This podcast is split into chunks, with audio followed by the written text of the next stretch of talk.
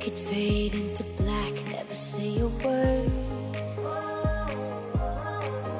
欢迎收听《g e e k a r 刀逼刀》，本节目由奥迪 Sport、未来 Neo 联合赞助播出。大家好，我是逍遥。大家好，我是大姚。大家好，我是中午吃的锅包肉的李密阳。哎，明总最近在我们公司啊，掀起了一股吃锅包肉的热潮。 对，哎，之前社会热潮，现在是锅包肉热潮。今天中午看他点了一份锅包肉，我也紧接着点了一份锅包肉。 呃，我们那这么着，明天我嗯中午我决定我也点锅包肉，是吧？ 呃，排在你之前的呢是向阳也准备 点锅包肉了。呃啊对，说起这个锅包肉，确实这个是一道非常非常好吃的菜，嗯对对吧？我其实之前一直没有想明白锅包肉和北京的糖醋里脊有什么样的区别， 后来感觉了锅包肉比糖醋里脊好吃一些，因为它块儿更大，对，对吃起来过瘾。对，更过瘾，而且更脆上一点儿。对，对吧？所以说，嗯明总发现了一个、听说特别地道的一个锅包肉的一个、一个外卖，这个嗯超越了这个哈尔滨自己家的这个水平啊，那嗯是是吗？嗯你都有给这么高的评价了啊非常高，非常高。啊，非常高。嗯所以说我们今天聊一个跟锅包肉一样脆弱的话题，是吧？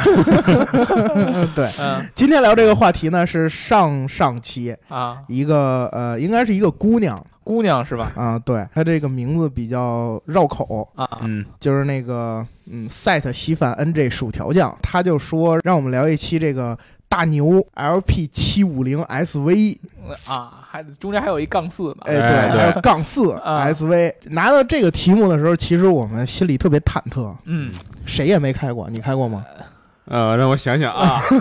对，开过这一车，哎，好像没没开过，哎，啊、大大老师想必是也嗯没也 开过 没肯定没开过啊啊，，对，但是你卖过，啊，对吧？ ？LP 七五零，呃，也也也没卖过，没卖过怎么嗯着？做过吧？我做过做也没做过，呼啦看我是做过，啊，啊，但是呃再往后就没有了。啊，呃，应该 LP 七五零杠四应该是比呼啦看要要靠后的嘛，一五年上的车，嗯，嗯，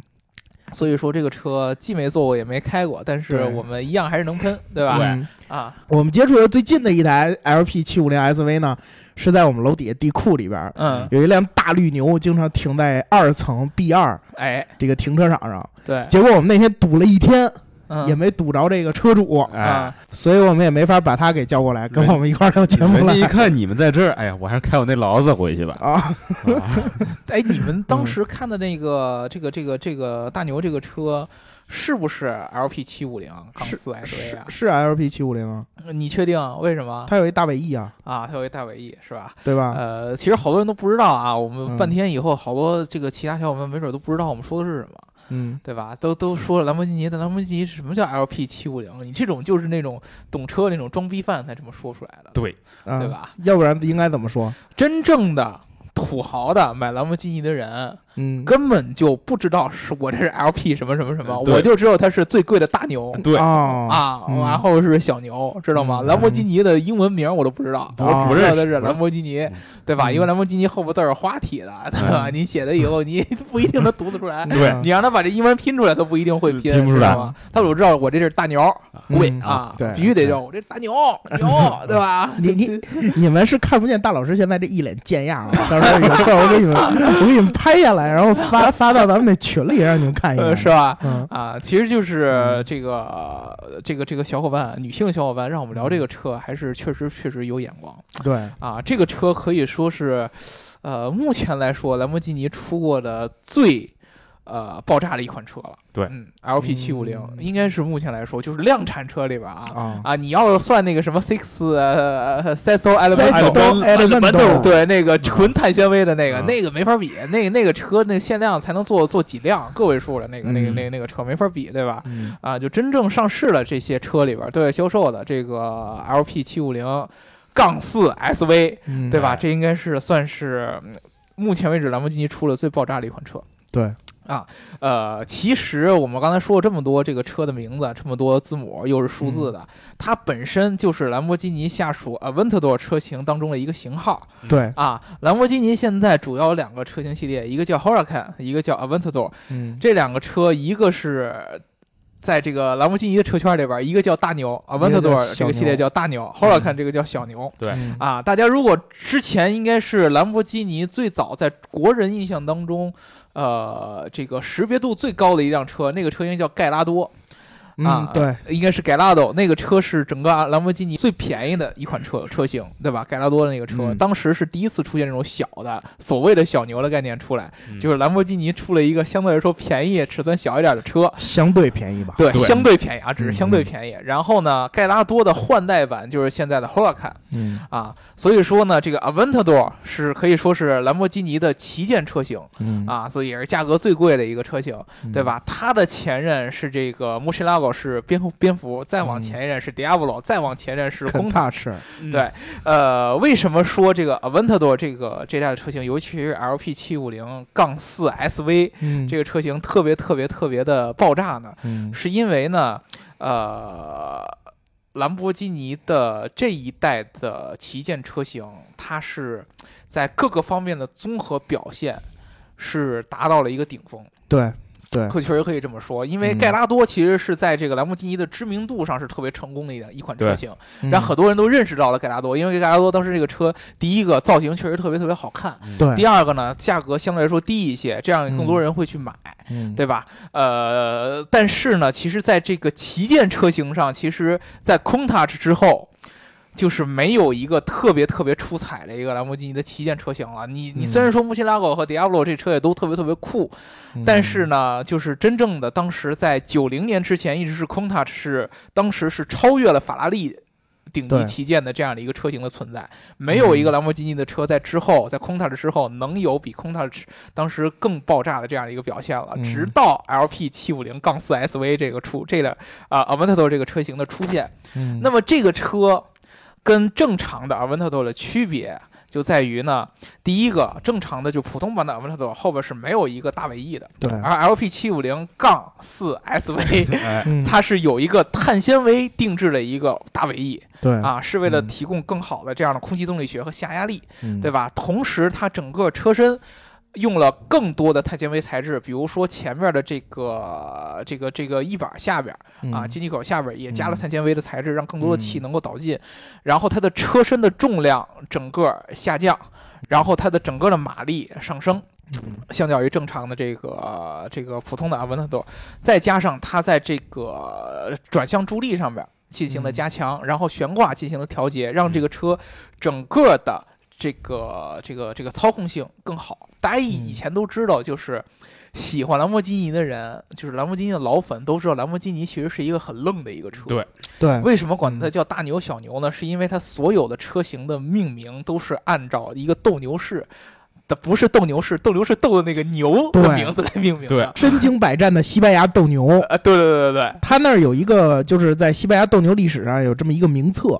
然后会记录各种就是呃出名的这种斗牛和嗯斗牛的赛事，嗯比如说有过几个杀死斗牛士的牛，嗯就都被记录下来了。对，然后还有很多这种打了好几场斗牛赛才死的，嗯也都被记录下来了。嗯所以兰博基尼就做的很极致，因为它本身自己就是一个蛮牛的形象嘛，嗯，所以他就把这个名录当做他起名的这个手册。对。对，确实，所以说这个兰博基尼一直就像它起的这个名字一样，它给嗯人的感觉是那种特别愣的那种驾驶感受。对，法拉利给人的感觉是很细腻的，就是那种典雅的那种感觉。嗯兰博基尼呢，就是那种非常未来、特特别激进的那种、特别愣的那样的速度力量感，对包括它的车身的设计，在对 Countach 之后，你在大家现在看到兰博基尼整个一套，不管是盖拉多也好，还是 Aventador 还是 Huracan，其实都有一个相似的设计语言，就都是车这身种非楔常形，对，线性非常线条化的一个车，你感觉就像一个宇宙飞船一样的。嗯，这样的设计，计语言从 Countach 那会儿开始就沿用下来，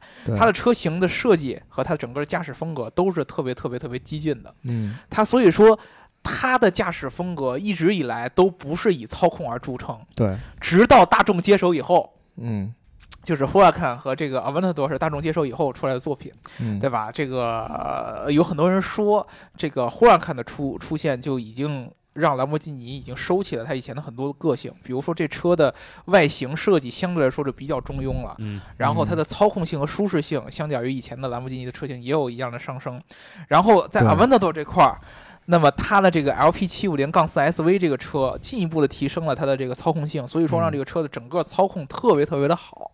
啊，这个车具体的性能就跟它的名字是一样的，LP 7 5 0杠4七五零的意思是它的马力数值七五七百五，嗯啊，它的七马力数值很遗憾不是七百五，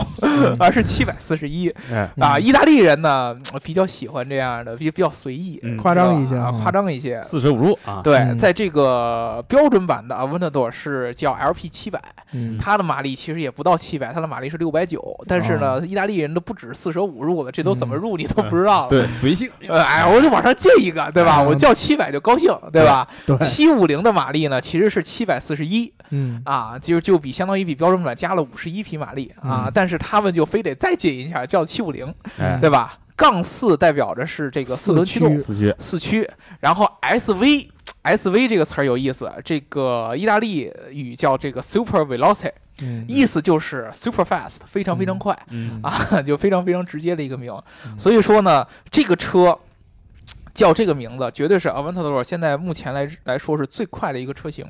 啊。怎么快到什么程度？之前呢，这个 Aventador 这个 LP 七五零这个车是在一五年的日内瓦车展上上市，对，当时。在跑纽北上市之后跑纽北，跑出来的成绩是多少呢？六分五十九秒，嗯仅仅比保时捷的918 Spider 慢两秒。嗯嗯而且当时流传一个段子啊，流传一个段子，就是说这个兰博基尼本来不也是被大众买了嘛？对，啊，当时嗯这个 LP 七五零在跑纽北的时候，嗯只跑了两圈儿，跑到第二圈儿的时候已经跑出了六分五十九秒。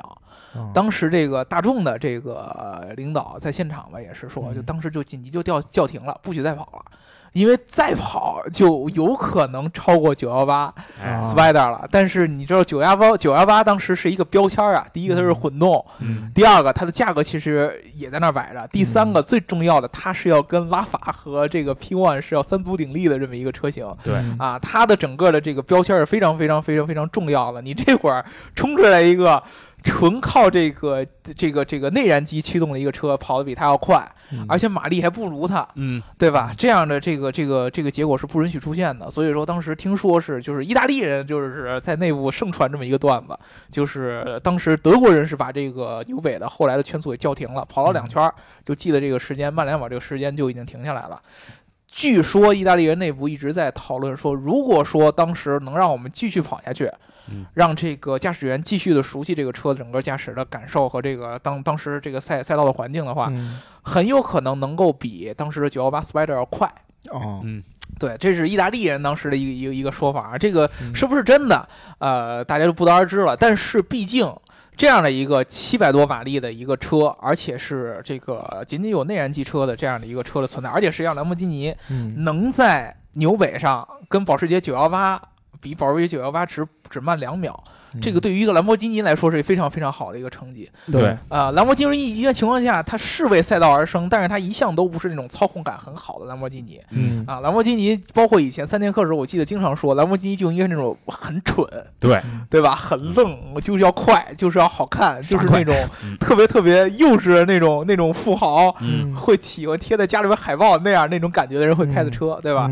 但是你现在把它搞得这么、这么、这么精致，对吧？这么精嗯巧，而且呢，呃操控性这么好，就嗯就把已经、已经、已经可以说是把兰博基尼整个这个品牌带到了一个新的一个高度，嗯对？吧？啊、最最重要的其实就是本身这辆 Aventador 这个车嗯能够在整个这个圈子里边这么火，是因为它。同时也象征着意大利人对于这个超跑品牌的这么一个理解和这样的一个沉淀在这儿啊，嗯对大家都知道这个，我们之前节目里边儿聊过这个兰博基尼的历史嗯，对啊，第在第六十六期的节目当中，我们聊过嗯兰博基尼的历史对，啊，然后当时就说过，其实，在意大利的这个博洛尼亚这个周边这个地区是盛产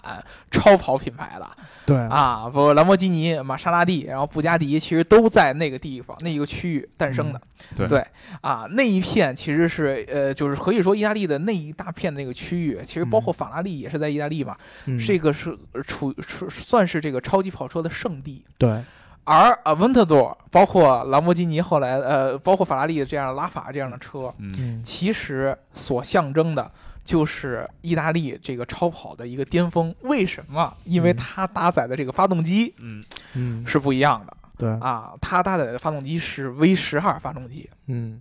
而且这个 V 十二跟我们以前想到的，比如说之前肖老师一跟一直跟我们聊的 AMG，嗯，动不动就代替的。对吧？双涡嗯轮 beatable，跟这样是完全不一样的。V 十二在意大利人眼里一定是纯自然吸气的嗯，啊，可能就是在这个拉法上是是这个法拉利把它加上了一个这个电机辅助它，但是这个电机辅助跟其他的另外两个神车完全不一样，这个电机是没法儿在这个纯电模式下行驶的，必须跟发动机一直是这个匹配在一起，而且是发动机一旦有任何的换挡这样的迟滞，这个电机就立即补上。所以说，其实看出来意大利人对这个发动机的这样的一个理解，他们对 V 十二是情有独钟，而且真的是意大利人把 V 十二做的是，算是做到了一个最高的一个境界。嗯所以说，你知道 Aventador 这样的车型，对于兰博基尼来说，如果你是一个意大利的超级跑车品牌，你的旗舰车型呃车型一定是要搭载一个 V 十二的， 对吧？嗯呃，这个 V 十二跟其他的 V 十二好像还不太一样，这个 V 十二确实是兰博基尼自己啊，呃在对，意大利本地调教出来的，对吧？嗯应该是在博洛尼亚当地的这个工厂里边专门调教出来的。它跟一般的一些其他品牌不一样，比如说很多现在的超跑品牌，比如像 Zonda 呀，嗯，嗯，它都是找这个德国的对，一些公司代工的，甚至于包括这个迈凯伦，嗯，它其实用的都是其他厂厂家做的这个发动机，只有现在就是意大利人。在坚持自己做这个 V 十二的这样的一个发动机，而不是找那样的大厂，比如说找奔驰啊、找宝马啊这样的厂子来做，对就选择调教别人的发动机，嗯对吧？其实这发动机这上面，肖老师，你作为一个德吹 哎开始， 是吧？嗯你们这个德国的 V 十二发动机是不是也得给我们介绍介绍？这个德国的 V 十二发动机啊，我一说，我觉得我就是很针对他们英国人造的 V 十二，哎，对啊吧？开始避免意大利，呃，避免意大利，意大利你是比不了，是吧？因为我最对于自然吸气 V 十二，我对于意大利人造车的这种风格还是服的。嗯，因为说实话，V 十二是其实是一台占面积很大、很重，非常非常大，而且而且需要特别规划这个车身的这么一一没台错发动机。你像 V 八撑死了，你给它扩充点这个前边发动机舱啊，或者是嗯你把它放在后边啊什么之类的，对于比例的影响并不会那么大。嗯而 V 十二，你甭管放前边放后边，嗯，它都会它都会造成前段或后段比另外一半长。对，但是意大利人做出来这车，做出来这些这些这些 V 十二，啊你怎么看怎么舒服啊，哎对，，嗯真的嗯这。个这个这个是你甭管是你甭管是法拉利把它放前边儿，嗯啊大牛把它放后边儿，嗯或者帕加尼也把它放后边儿，嗯，但你怎么看怎么这这车不觉得别扭？啊对，这是我服意大利人的，嗯，但是不服在哪儿呢？不服英国人是吧？就是不服在于，就是德国也能造出顶级的 V 十二嗯发动机，嗯比如说我们都知道英国有一个现在敢吹一辈子的超跑，嗯，啊就是现在甭管出什么车都都都敢 diss，因为我们英国当年出过一款叫迈凯伦 F 一的超跑，啊，啊，对对特别厉害，对无敌了，哎啊，对吧？用你用的是我牛逼的时候，我嗯全身 太行行行鲜的时用候，的你还奔驰是的什发动么？机？好吧，用的是奔驰的发动机用的是宝马。啊，用的是宝马发动机，对呃啊风之子用的是奔驰的对发动机，你把迈凯伦 F 一的那个机舱打开之后，你会看到上面写着 BMW M Power 啊和迈凯伦。啊，对联吧联联合出品对，啊所以所以这里边有我们德国工程师的心血， 是对吧？没有这台发动机，你们那迈凯伦 F 一是达不到当年那么长时间制霸世界最快这个名头的。对，然后还有一个就是帕加尼嗯所用的 AMG 发动机，嗯啊这里边有这他用的这一款叫 W 呃叫 M 幺二零 AMG，嗯这个在风之子宗达上嗯，这款发动机一直用到今天，对，就一直用到就是现在还时不常的能更新宗达的某某某某某款。嗯对虽然号称宗大要停产，但是、嗯但是这个我我一直觉得帕加尼老爷子就靠这靠这名号圈钱，就像那个明天我们就倒闭了，今天我跳楼大甩卖，啊，结果过两天你会发现他依然还在出，对，这是 最后一辆了，宗大王也是最后一辆了，然后过几天又出一辆对，对对，而而他的这一台发动机就一直在为他服务， 啊嗯到现在七百多匹嗯嗯都一直在用 AMG 的这一套，嗯这个东西我是绝对服的，嗯，从九十年代一直牛逼到现在对二十多年，这个确实。你服吗？但是你这你你仔细想一想啊，嗯明阳你也想一想，啊奔驰在自己的车上什么车用 V 十二发动机嗯六五？S 六五啊 G 六五 F 六五 S L 六，S 五 L 六五啊，你这这还真别说，F 六五这车我还真坐过我也做过。你先说你的，你先说你的感受。啊。这个呃肖老师刚才说了一点，我特别嗯特别同意啊，，就是这个意大利人做 V 十二，嗯其实呢不在于发动机的本嗯身，是因为真正能把 V 十二这个发动机驾驭到极致的车，是不好设计的，对吧？嗯这个这个奔驰呢，它其实还是做轿车比较多。对， S 六五这样的车本身它的尺寸足够长，对吧？啊、放进一个 V 十二发动机是没有问题的。但是整嗯个这个车再加上 V 十二的感觉，呃，再加上 V 十二之后，它的感觉其实是很奇怪的。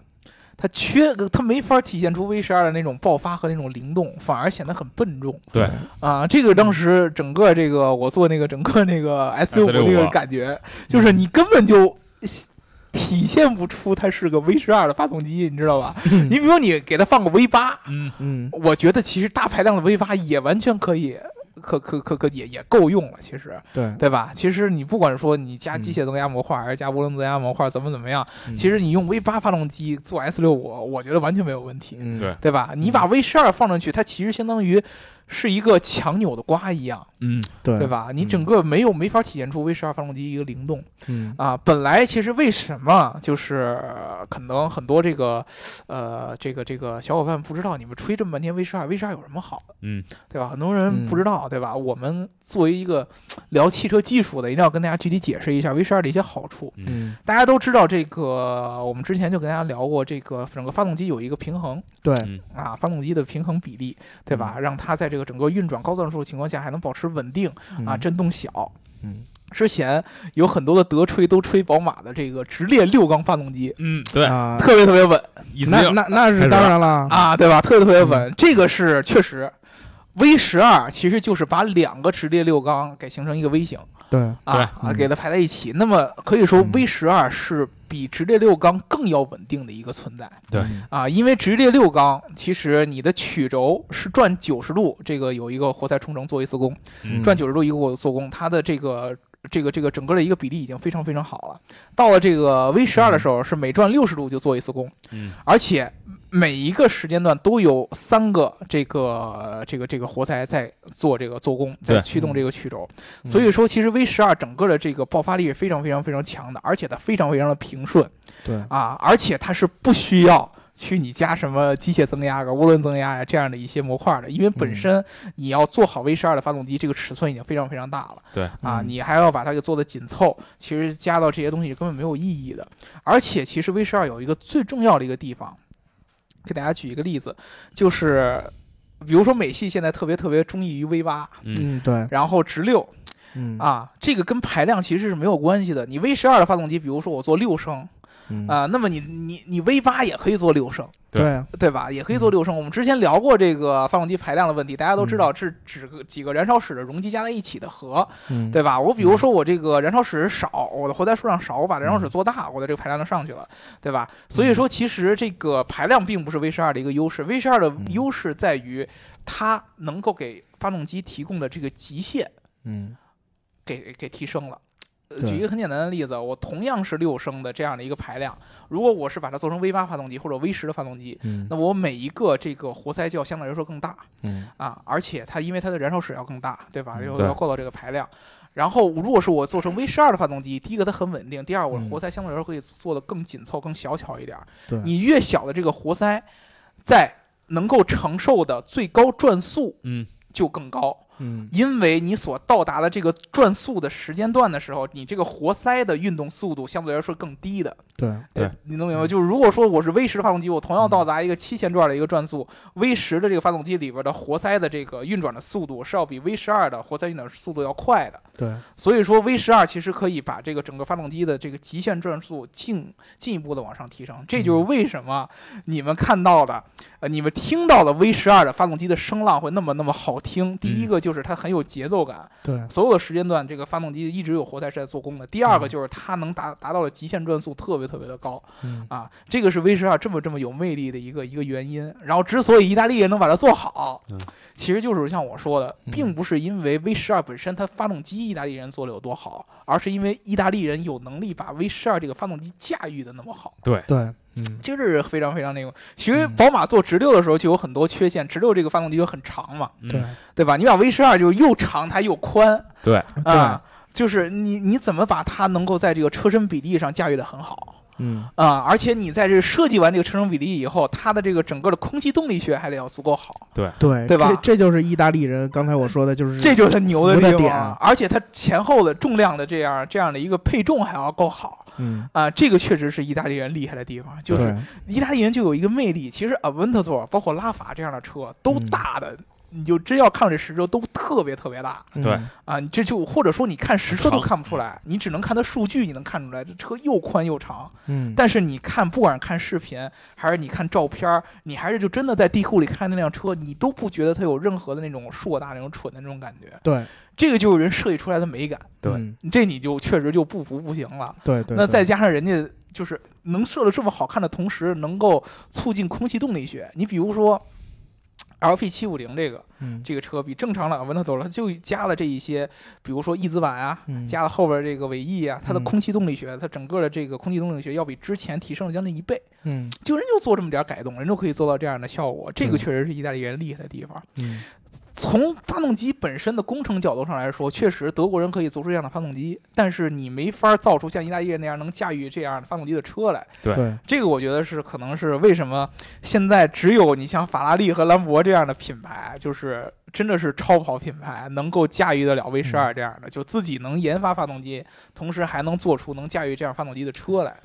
对，确实这个是是这个是很不容易了。对，法拉利和兰博基尼出过的这些发动机，个个都堪称经典，对对，对吧？呃，其实兰博基尼相比于法拉利呢，它的发动机的这个就是特别特别基础的核心，嗯它只换过两代。嗯？第一代就是一直从最早最早最早三点五升的那个 V 十二开始，嗯嗯一直用到那个蝙蝠，也就是 Murcielago，一直用到那一代，用了半个多世纪。哎对，然后在 Aventador 上才换了最新的一代 V 十二。嗯然后法拉利那边换的就比较多，但是呢，法拉利嗯虽然换代特别多，但是代代都算是经典。对对，确实，它最近的这一代叫 F 幺四零，嗯，就是然拉后法上那个，对拉法后边一堆他后从缀，对，它对从 N 左开始，啊然后一直用到拉法上，嗯用到然后还用到八幺二 Super Fast，嗯对这这几代这几款车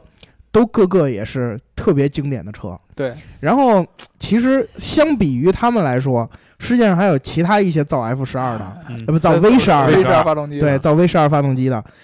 呃，确实感觉不管是德国也好，嗯，英国也好，确实比他们的这些出的经典车型要少很多。对确实是，对，嗯点名，批评一下就是阿斯顿马丁，因为真的啊对吧？啊，对，阿斯呃我以顿为马你要说丁，红 旗呢，阿斯顿马丁也造过这么多 V 十二，对，啊，但是不管是说从性能，嗯还是说从这车型的这种极致上来说，好像没有太多拿得出手的，啊对嗯是不对？这这我得我我得我好好给 你，给你往回找补解释一下找补我好好找补，啊来来。来，找呗找呗啊啊！找我啊！这个刚才就跟跟你们嗯找不过了，就是第一个 V 十二这个这个呃就是发动汽车的发动机，嗯你嗯是没法把它单独就拿一个发动机来说的。嗯德国能这么说的原因在于，用他们的发动机的这个厂商确实很多，哎啊对对吧？ 你迈凯伦也用，对条吧？件啊，嗯这布是加迪也用，对对吧？ 然后你你这个劳斯莱斯也用宝马的发，哎对 V 十二的发动机，嗯对吧？对其实对用它发动机的人很多很多很多，嗯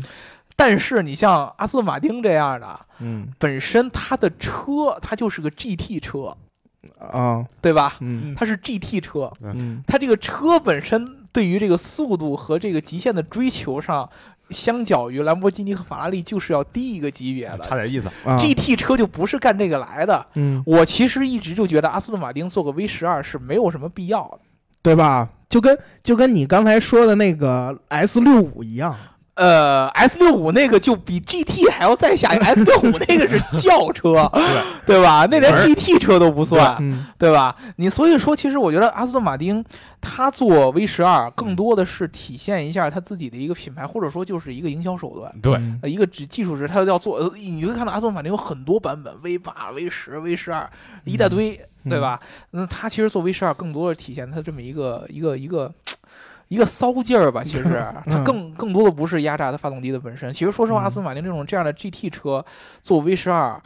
可能有人会觉得 V 十二是为了能够让整个的驾驶感觉更平顺，嗯，呃，因为它相对来说震动更更少嘛。对对，但是其实我觉得是没有必要的，就是真正把它做到 V 十二，因为现在其实真正的你要是能把 V 八呀这些发动机能够发挥到极致，它的这个稳定性也是很强的，你对加平衡轴什么的进去就可以了，对不对？对它稳定性也可以很强的，所以说我觉得其实没有必要，它更多的是让人感觉这个车是 V 十二就很牛，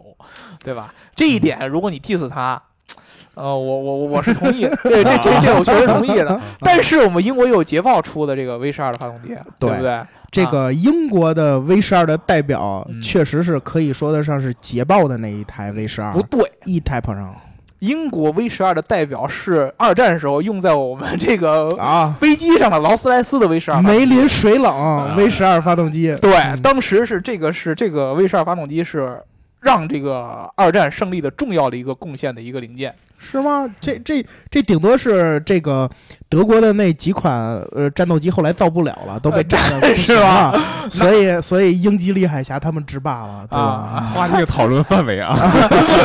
对，你要聊 V 十二发动机，那 V 十二发动机在船上 也有，在飞机上也有，那多了，对吧？嗯最著名的英国 V 十二发动机绝对就是劳斯莱斯的二战时候出产那个梅林啊，水对冷发动机呃，对对嗯，确实是，它是第一个采用水冷形式的这种发呃动机。对，嗯，嗯，劳斯莱斯其实想当年还是可以的，呃， 什么是现在也可以只啊，只可 惜现在现在打开它的机盖子，A 呃 B M W，哎啊呀， 对，因为因为劳斯嗯莱斯，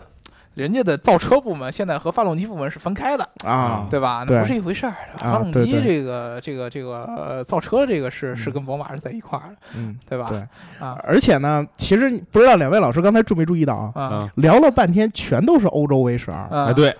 还有两大汽车强国我们没有说吧？啊美国跟日对，本美国是吧跟日本，嗯啊，这个日本据我所知，它只在丰田世纪上试过 V 十二，丰田世纪对，就是那个那个皇家车，啊啊，就类似于对吧咱们大红旗那种感对觉一样。对对对对啊，然啊，对，说到这儿，我们国家也有 V 十二，对对吧？啊 我们我们国家大红旗上也用过 V 十二，对，其实很多人当嗯时就说这个，你再怎么说这个一汽怎么怎么怎么着，但是嗯一汽是中国唯一有能力研发 V 十二发动机的对，自主品牌，对吧？嗯可以可以嗯可以，装装着 V 十二的大红旗，啊对，这个不知道这个两位老师做没做过？我也没做我过。没有 V 十那二个，有有幸见过一次。啊哦，哎，那那你来讲讲这台汽车有什么特点没？哎这个据我了解啊，气势还是有的，啊气势有哈气势还是有，这个嗯后期这个 V 十二气势肯定是有，嗯嗯只不过呢，就是说它的这个一汽本身。对于嗯说这辆 V 十二车，它这个产量也是非常小，嗯或者说换一种角度来说呢，人家就没指望嗯，把它量产，就是吧纯粹作为这么一个这个技术标杆放在这里，供大家瞻仰就可以，这是一种信仰。对，对嗯哎，其实我觉得明阳说到这个 V 十二量产问题是特别特别有意思的一个问题。嗯呃，大家以后啊，可嗯没准儿如果你们对这个发动机感兴趣的话，我们可以特意跟大家聊，包括 V 八呀、V 十二这些发动机的一些这个布局的一些区别。对 V 十二发动机其实，我们别看我们刚才吹了这么多牛逼，对吧？说哎 V 十二嗯怎么怎么怎么好，但是它嗯有很多的不足。对啊对第一个就是明阳说的，这个 V 十二生产起来非常非常复杂，嗯，它的零件儿嗯非常非常多。而且，由于我刚才说的，要把 V 十二做到尽量的紧凑，你对对每一个零件儿的精度要求也会更高对，啊。所以说，一般意大利人做 V 十二发动机都在这种顶级跑车上，它产量很低，一般对都是手工打的。对对吧？这个发动机，这个从这个开模，你像嗯 Aventador 这个整个这个车，从发动机到整个嗯车身，全都是重新开模做工厂做的。对，嗯啊，这个都是非常非常困难的，对吧？就是消嗯消耗很很多很多的钱，呃我对吧？我我也补充一点啊，嗯就是说大家刚才聊到这个 V 十二发动机这个结构，嗯其实很多人，比如说你之前如果不了解 V 十二发动机的话，你会想，哎，嗯 OK，我从八缸到十二缸，我就加四个气缸，呃是我是加了一个活塞连杆儿就 OK。嗯，但是你想，无论你这台发动机是几缸，你始终只有一根曲曲轴轴和一对根凸轮轴。嗯，对，但是呢，你的这个缸数越增加呢，你凸轮轴这个凸起去顶压这个喷气门儿和节节油门儿这么一个这个机构呢，它就嗯变多了。所以说，对，直接导致这么一个凸轮轴和曲轴这个加工难度直接上升了好几个量级。对，好几个对量级，包括你你你这个缸数上升了，你整个的进气门和这个这个这个出气门也都在开始上升数量。对嗯相对来说，你这个整个的位置怎么摆、怎么嗯走，嗯其实都是有很大很大的很大的讲究的。对这个是做起来是很麻烦很麻烦的。嗯呃，我觉得德国可能还牛就牛在他们对 V 十二发动机的量产能力上，有可能是要比意大利这些作坊是要强的，对对吧？这个是肯定的，这是为什么现在这么多品牌，你要真用这个对别的品牌发动机，嗯都选择用德国发动机现在嗯多一些，对对吧？也有可能就是他们确实在 V 十二的量产能力上是很强的，嗯这一点我觉得反而可能是德国相较于意大利有的优势。意大利人就是我自己在我的这一一亩三分地儿，嗯对对吧？我对就跟那儿我自己研究，就不惜工本，也不惜这种这种我花费的时间，哎哎，就对然后去打造一台挺特别极致的位置。对，现在那也基本上也就我我来用嘛。其实这个一般来说，意大利这个呃 Aventador 现在卖出去的也就几千辆，差不多。对，呃，嗯应该我只记得之前是超过了五千辆了，已经。嗯，对，但是你这个这个数量相对来说还不是很多的。你、嗯你你你仔细想一想，其实你像我们要是卖那种大众的车型的话，一礼拜嗯，对呃差不多就能有有有这个量出随来便这个小几千辆就对呃，对吧？嗯能卖这出个去一这嗯这就就差不多这个量了，你像大众去年卖了一千一百万辆汽车呀，嗯对吧？ 你对你阿姆纳多从一应该是一一年上市吧？嗯，对啊，我记得阿姆纳多应该是一一年上市，到现在才卖五千五千多辆，才几对千辆。所以说，其实这个完全不在一个量级上。意大利人他可以去追求这些精益求精的东西，对吧？啊这也其实引出了我们下一个话题，就是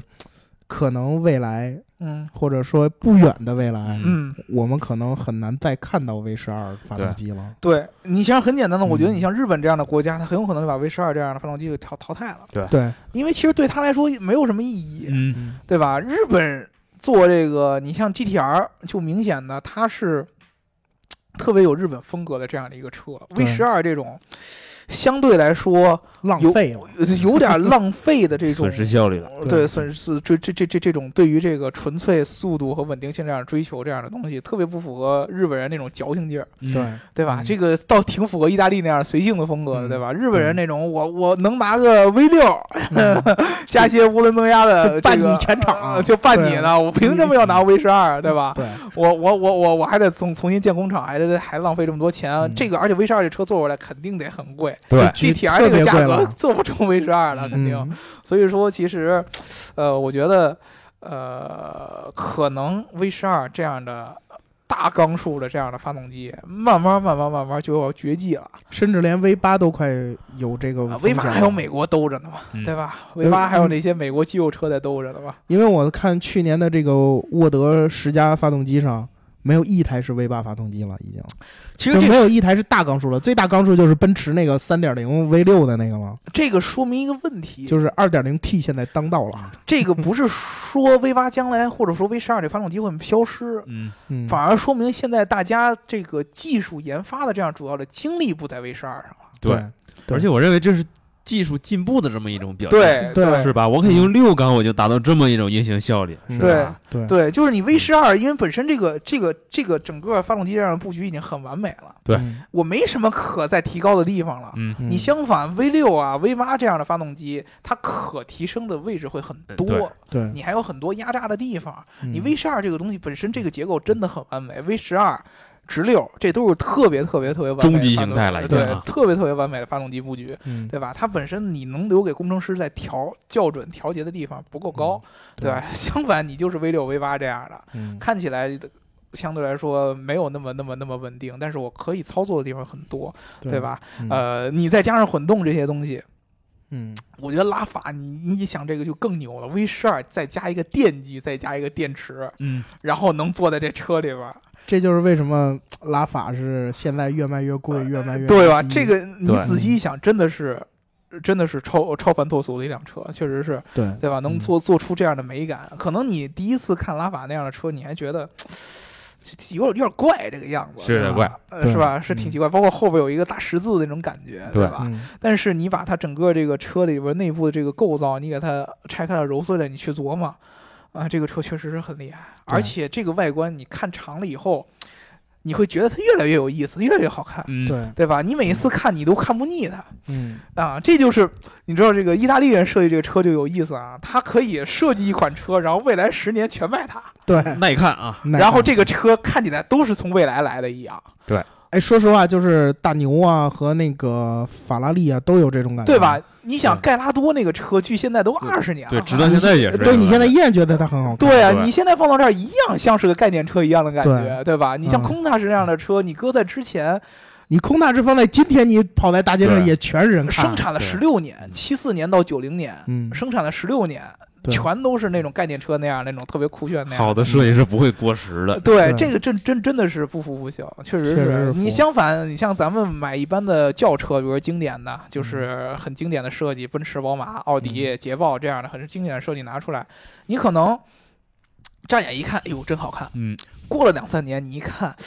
好像就感觉就过时了，对，或者对吧下一代一出嗯，下一啊下一代代一出，出，上一代就感觉瞬间 low 了，对嗯啊现在上上一代就不行了，这这就不一样。意大利人这个这个这个这个，你确实不不行，人家就是十年磨一剑，十年对更新一代，十嗯对年更新一代，对这车一出就能十年之内不过时对啊！这个确实是确实是厉害，是有文化土。确实壤，对，有文化。是相反，其实德国有很多艺术家，德国对吧那艺术家忒闷骚 了，真的没有激情，对，嗯太理跟性性太了冷理，淡性一样。对，呃太太理性了。对，嗯意大利的这个就是就就没有理性，全是全全是是感全是性骚和激情，对吧？对，嗯所以说才能弄出这样的这个这个这个车来，对对吧？？嗯对，将来其实，呃，我其实挺好奇，你像兰博基尼这样的品牌，它要是做个混动车型，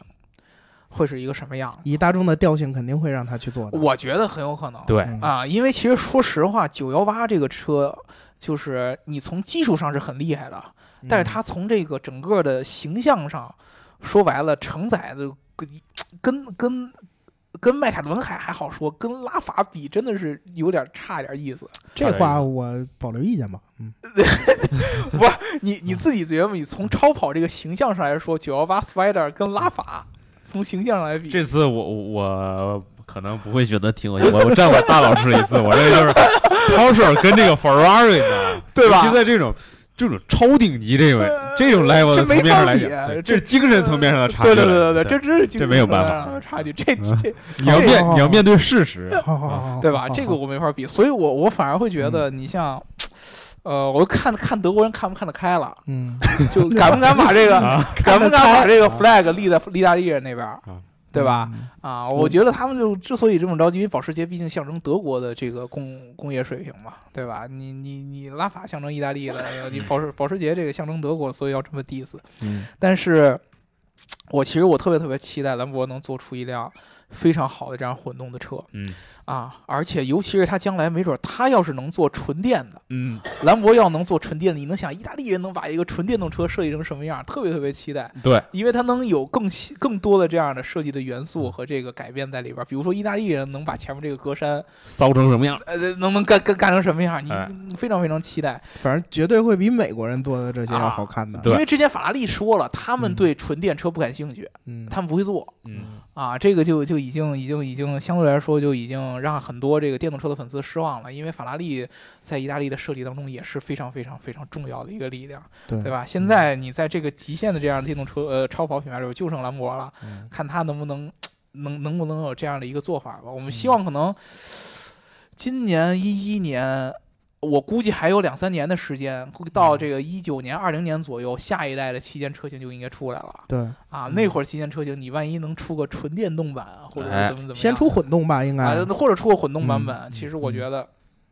还是很值得期待了，对吧？嗯啊，嗯呃，关于这个发动机，大家如果有什么这个其他的问题，嗯，对吧？尤其是对于 V 十二啊、V 十啊、嗯 V 八呀这样的，对之前我们跟大家说我们是电车痴汉，对吧？那其嗯实这个内燃机的发动机我们研究也很多呃对，也很吃，啊，对包括就是只要是这种钻牛角尖儿这种技术问题，对吧？嗯你跟我们聊，我们都会给你一个比较满意的一个答复的。对包括我们之前聊这些转子啊嗯之类的对这个发动机，我们都会有很很多的这样的这个理解和这个嗯故事能跟大家分享。嗯大家这方面有任何的问题，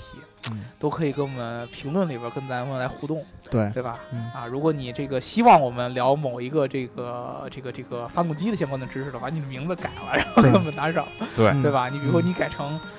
是吧 TFSI，